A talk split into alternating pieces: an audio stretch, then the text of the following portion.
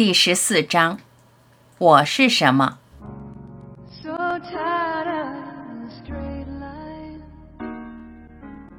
我想总的概括一下我们所经历的，要去的地方以及终点是什么。这对这个系列的上一次谈话来说是个不错的主意。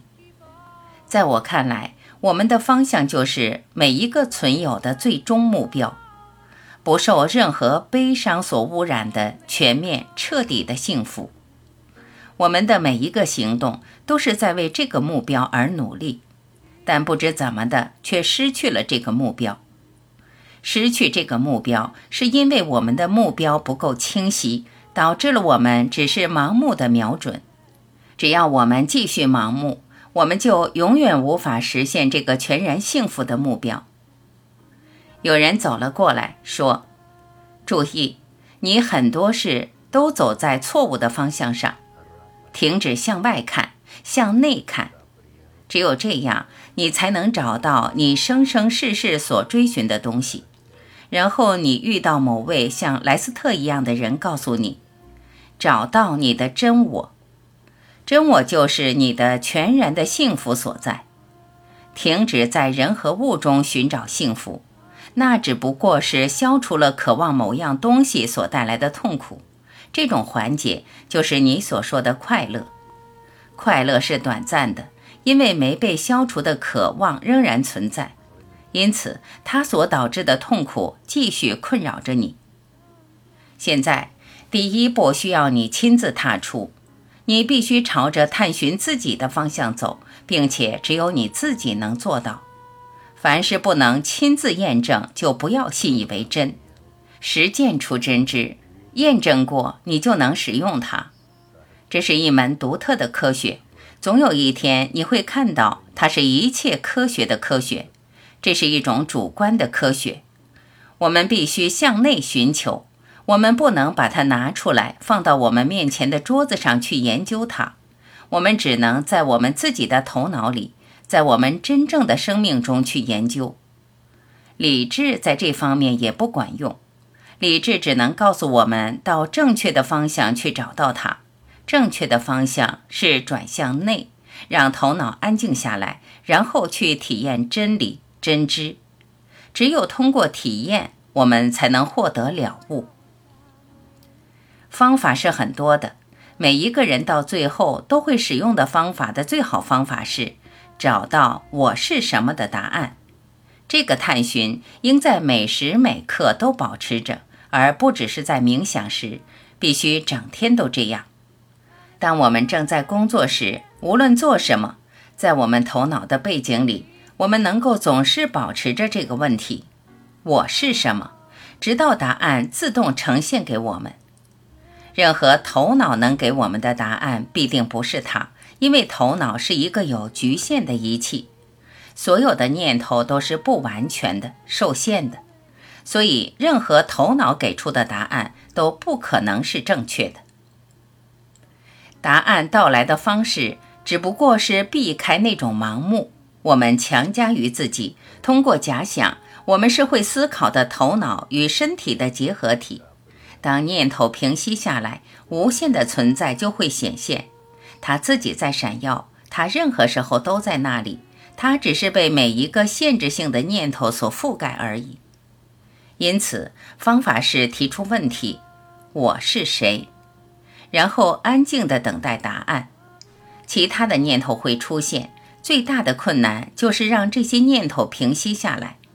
当其他的念头出现，如果我们提出这个问题：这些想法是针对谁的？答案自然是对我。那么我是什么？这让我们重新回到这个主题上。通过这种方式，我们得以持续专注在我是什么上。除了提出问题，直到我们得到答案之外，一个好的练习是在日常生活中不要成为一个作者，不要成为一个代理人，只是做一个关照者，养成一种心态，不是我，而是天赋通过我在运作。这里的小团体中已经有少数几个能达到这种心态，这是我们应该努力达成的一种主要的生活方式。我们越是成为一个生活的关照者，我们越会变得不执着于身体，我们越能回归真我。因此，我有两个建议：一个是探求我是什么；二是在生活中不要做一个作者，而是做一个关照者，让事情自动发生，允许生活自由展现。这就是我们在最高状态的存在方式。生活中总会有最适宜的行为，这也是最高状态的特点。我很确信你是知道许多其他的，谦卑、善良、仁慈、坦诚等等。不过，所有这些最有帮助的是，不要做一个作者，而是做一个关照者。当真我向我们展现时，会是一个美妙的体验，会感到几乎难以容纳。我们会觉得我们自己将会爆炸一样，因为我们意识到了我们的全知全能和无所不在。但只看到一次，并不能让我们持续在这种状态中。然而，只要经验过一次，除非重新恢复这种状态，否则你将永远不会放弃。你将持续努力，你愿意不断的尝试，努力回到那种状态里。下一次，它将持续长一点点时间；第三次，持续更长一点，直到最后，我们一天二十四小时都在这种状态中。当我们达到这最高境界，我们不再是行尸走肉，我们知道一切，并且存在于任何地方，任何事情都变得完美。我们像其他人一样在世间行走，但我们看世界的方式与其他人完全不同。我们看我们的身体和每一个其他人的身体都等同于自己。同样的，把每只动物和每一样东西都看作我们自己，把一切都看作是我，让我们与宇宙、上帝、真我合一。我们看我们的身体在生活中移动，就像看一个机器人一样。我们让它顺其自然。当我们真的不再是身体时，发生在身体上的任何事都不能影响我们了。就算身体被压碎，这对我们也没有什么太大关系，因为我们完全的知道我们不是这具身体。我们知道我们是永恒的存在，永远如此。因此，达到最高境界者是难以与任何其他人区别开来的。他过着和以前一样的生活，他可以继续这样过，但他对生活的见解是完全不一样的。他是完全无我的，他毫不关心他自己的身体，他对其他人有兴趣，而不是对他自己。他对整个人类感兴趣，他绝对没有任何的小我动机。他的身体将继续在正常的范围内生活一段时间，然后失去知觉，像其他身体一样死亡，装进棺材。但那个最初与这身体的连接者真我，永远没有看到任何的死亡。他把整个世界和身体看作一个幻觉，就像我们晚上在梦中创造的场景、城市和世界。当我们从这个清醒状态中觉悟了，我们看到整个事情是一个从来没有真实存在过的梦。唯一存在过的东西只是我的存在，这是绝对的真实，所有的存在无限、完全的完美、全知，所有的力量无所不在。好，重申一下我今天想要说的主要的两点。首先，最好的方法是探寻我是什么。当我们平静地提出这个问题时，其他念头出现时问：这些想法是对谁的？答案是对我。那么我是什么？这样我们又回到正轨上来了，直到我们得到全部的答案为止。第二，生活的方式是做一个关照者。不要做一个作者。我认为这已经总结了目前我想要让你们理解的。对这些有什么疑问吗？问：不做一个作者，你不计划吗？难道你不做任何正常的事情？答：不，正确的方法是不计划，顺其自然，让它发生，放手，然后你将被直觉引导，而不是通过思考来计划。你将会恰好在正确的时刻做正确的事，这样一刻接一刻地做下去。问：有这样一种情况，当某人还没有真正体验到时，他可能采取这样的立场，比如他会说：“除非我搬家，否则我会只是待在床上。”期间他的房租都没有支付。答：因此他将不得不搬家。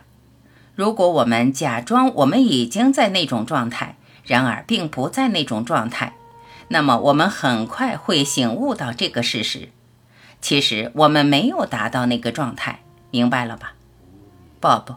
我现在正在从一个更高的层次来谈，在完美的状态下，任何事物在任何时候都是在绝对完美的和谐中。这种状态中，你永远不用思考。每时每刻，你都由内心知道要做的正确的事；每时每刻，你都被直觉引导着，任何事情都完美和谐。现在，如果你不在这种状态，当然你会不得不思考，你不得不计划。问：那么在开始练习时，可能事情进展得很容易，然后就会遇到障碍，就不得不计划了。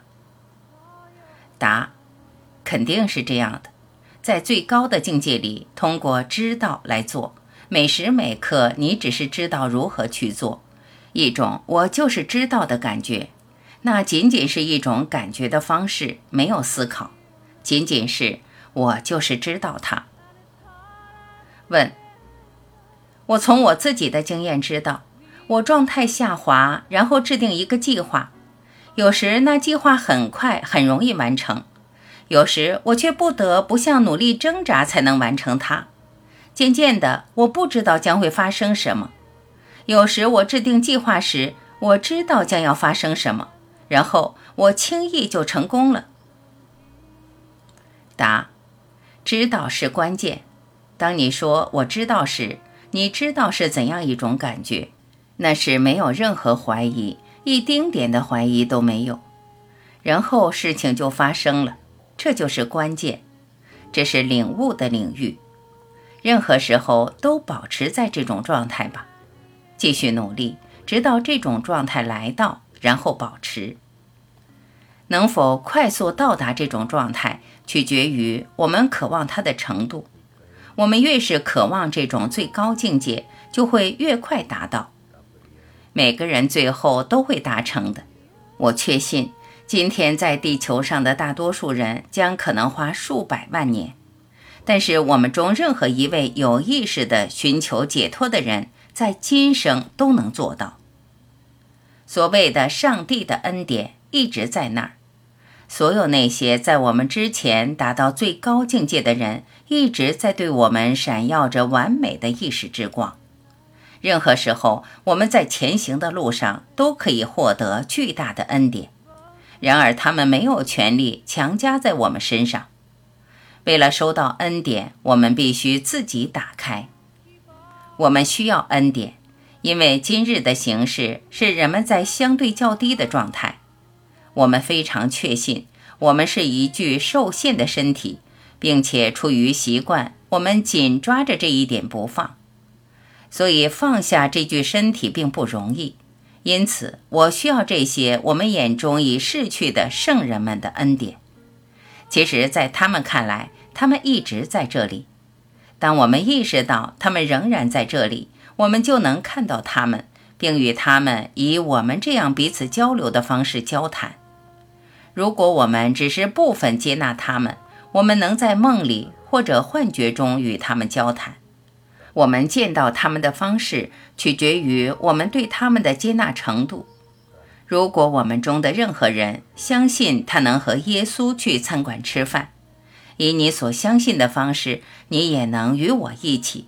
如果你有那么高的接纳度，那么你真的能做到。现在我们中的一些知道他进入了这个房间，他以我们能接纳的水平给出了相应的信息。如果他突然以一具物理的身体在这房间出现，我们这房间的大多数人都无法接受，因此他没有这样做。他来的方式取决我们对他的接纳程度。他对我们这儿的一些人发出了信息，但这些人没有意识到他所做的。不管怎样，我们大多数人意识到了。我正在试图表达的关键点是，我们可以敞开我们自己的心，去获得这些伟大的大师们的帮助。耶稣和伟大的圣人们想要我们每一位都意识到我们自己的完美。他们不能强加于我们，但他们一直在向我们伸出他们的手。记住这一点很好。我们更多敞开我们自己的心，就可以获得帮助。问：你怎么样请求和接收到这种帮助？答：你必须接受耶稣仍然像我们一样活着，并有能力与你相会。就像我们相会一样，然后事情就会发生。你必须敞开自己的心，帮助一直在给你。问：他有什么话可传达的？答：是的，但我不能给你，那对你来说太高了。针对你对他的接受程度，我给你大致的原则：不要期望他像救世主的样子，因为他也不愿那样。然而，他能以非常卑微的形象出现，他是无所不在的，他能在任何时候出现在任何人面前，并对他说话。问，莱斯特，他会像基督一样，不会伪装吧？门口的乞丐。答，不，唯一的伪装是我们放在他身上的，他永远不会伪装自己，他想要作为基督被认出。那不是他的名字。那个叫耶稣的人有基督意识，我们必须接受他和他的非常谦卑、随和、没有名人架子的意识。问：你可以定义一下谦卑吗？答：是的，最伟大的谦卑是臣服，不是我，而是你；不是我，而是天赋在通过我运作。我做的任何事都是上帝在运作，我不是作者。这是自我的臣服，自我是一种分离的个体的感觉。问：如果你作为一个个体而臣服于你自己，那其他人呢？我想到我们之前提到，我们把其他人当作自己，并且对待他们就像对待我们自己一样。那么谁是其他的人？答：从你现在的立场来看，其他人应当与你无关。唯一与我们有关的是我们做什么。对于我，我不在乎你对我的态度。你可以用你身体中的每一个细胞来恨我，但极端重要的是我对你的态度是什么。当你正在恨我时，我愿意完全的、深深的爱你。这样你会理解你的问题的答案，并且你将明白只有一体。当你分裂开来，然后问这一体发生什么了，这不是一个合适的问题。当我们爱，并且只有爱的时候，我们正在使用宇宙中最令人惊叹的力量。没有任何人、任何事物能伤害我们。如果我们能只是爱，而没有任何恨。我们永远不可能受到伤害或者遭遇不幸。当你在全然的、深深的、神性的爱里面，你永远不可能被伤害。只是爱，没有任何其他，没有一点点的恨在里面。这需要转另一边脸过来，爱你的敌人，这种爱就会表现出来的。问：爱是理解？答。当你去完全的爱，你就能完全的理解其他人。爱是理解，意思是与其他人等同，成为其他人。说的简单一点，就是想要他人拥有他自己所想要的，以他人所想要的方式来爱他。问：那么谁是我们的敌人？答：实际上，我们只有一个敌人，那就是我们自己。没有一个人能对我们做任何事，没有一个人能为我们做任何事。总有一天你会明白这一点。我们的意识决定了发生在我们身上的每一件事情。问：那么这是我们自己的错误想法吗？答：正确，并且那是可以变好的。问：当你说理解时，你的意思是逻辑意义上的理解，还是你是指毫无疑问的接纳他们为什么做那些事情，而且无论事情的好坏？无论如何，都作为一个整体接纳他们。答：作为一个整体接纳，但真正的理解需要知道宇宙和世界是什么。当我们看到某人做了错事，我们必须知道这是一个好人被误导了，他是在错误的地方寻找上帝。能明白我所说的吗？这就是理解。问。在他的头脑中，那就是幸福，对吗？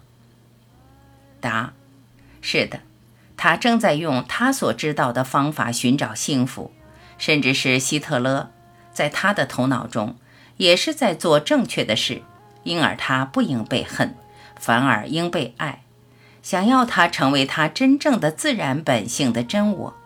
这并不意味着认可他的作为，不是这样。不论我们认可或不认可他的作为，爱恨与不认同他的作为是不同的。因此，我们爱每一个人，看到他们只不过被误导，为他们不知道他们自己在做什么而宽恕他们。他们像一个被误导的小孩。最高境界是像基督一样平等地爱每一个人。